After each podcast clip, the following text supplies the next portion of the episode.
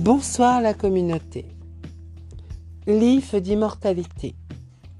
Associant la toxicité de ses graines et la chair rouge de ses baies, le vert de son feuillage et la permanence de ses rameaux en hiver, l'IF trône en bonne place dans les cimetières de l'ouest de la France, en Irlande et en Grande-Bretagne.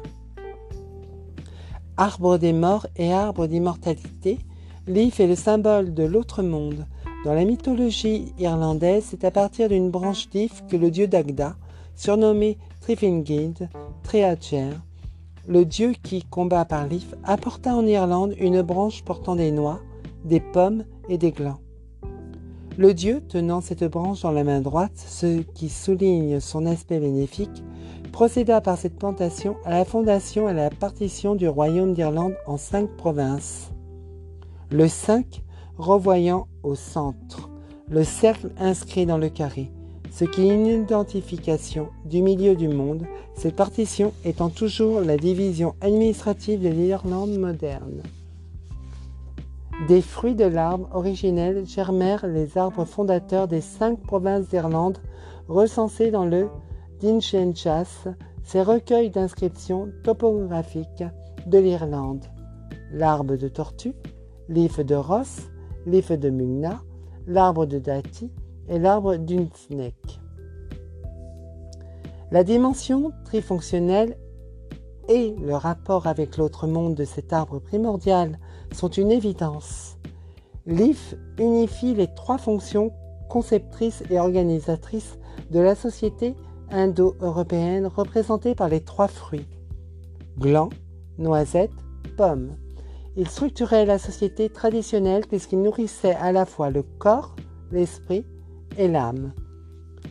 Sous une triple apparence et en octroyant une triple récolte, l'if de Mugna était paradoxalement unique, car les trois essences qu'il portait, chêne, coudrier et pommier, étaient indissociables tout comme le corps. L'âme et l'esprit sont indissociables. Si l'apparence de cet arbre primordial était triple, l'essence était quant à elle unique, l'if. Ce symbolisme démontre que l'arbre qui orne toujours les cimetières occidentaux demeure l'arbre père de tout, du début jusqu'à la fin, notamment en dispensant ses baies qualifiées de monred. Âme germe. À Corel, c'était dans le vieux if de l'enclos paroissial qu'était entreposé le mel béniguet, le marteau béni utilisé pour abréger la souffrance des agonisants. La plantation de l'if indiquait le lieu de rencontre entre le temporel et le spirituel. Planté dans les cimetières et autour des églises, l'arbre veillait autant sur les vivants que sur les morts. En réutilisant les temples païens pour édifier leurs sanctuaires, suivant cela les recommandations de Grégoire, le Grand, le clergé catholique épargna les ifs. En 1128, la tolérance envers la superstition ne paraît plus de mise. L'évêque de Saint-Brieuc interdit donc l'inhumation au pied des ifs et des croix qui avaient remplacé certains arbres sacrés. Lorsqu'en 1636 l'évêque de Rennes, Pierre de Cornelier, ordonna la destruction des ifs dans son diocèse, à cause que les personnes des champs s'en servaient à mauvais usage, le Parlement de Bretagne prit le contre-pied en prescrivant le 26 août 1636 la protection des ifs dans la paroisse bretonne. Car de longtemps plantés pour bonne considération, cette querelle entre l'Église et le Parlement ne prit fin qu'à la mort de l'évêque le 22 juillet 1639.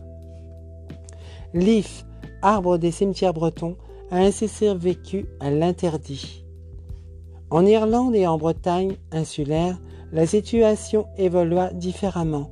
Au pays des Galles, les bardes convertis au christianisme se maintinrent dans l'entourage des rois et des princes jusqu'au Moyen Âge, en Irlande, des druides se convertirent à la nouvelle religion dans les pas de Saint Patrick, transcrivirent dans les textes médiévaux les fables mythologiques qui constituaient leur corpus. Les siècles ont peu à peu eu raison de cette vénérable classe sacerdotale, tandis que les vates et les bardes perdurèrent sous le couvert des monastères. Les moines copièrent des textes que les historiens des religieux peinent encore à comprendre, notamment certains épisodes de la vie des saints remplis d'une confusion entre christianisme et paganisme. Les textes copiés par les moines entre le 5e et le 8e siècle contiennent en effet des allusions aux druides et à leur enseignement. L'ultime mention historique des druides remonterait quant à elle au règne du roi irlandais Diarmait, dont les deux druides Franchamp et Tuathan furent vaincus en 561 à Culdrenim par la magie de Saint Colomba. Il va de soi que nous ne saurons jamais trop ce que les textes nous renvoient. Mais voilà l'histoire à peu près de l'if immortel qui est lié même tout à fait et toujours aux druides et à l'ancienne religion. Je vous remercie. C'était Dame Artwin. Et que les dieux soient avec vous et que vous soyez bénis par eux. Excellente soirée et merci de m'avoir écouté.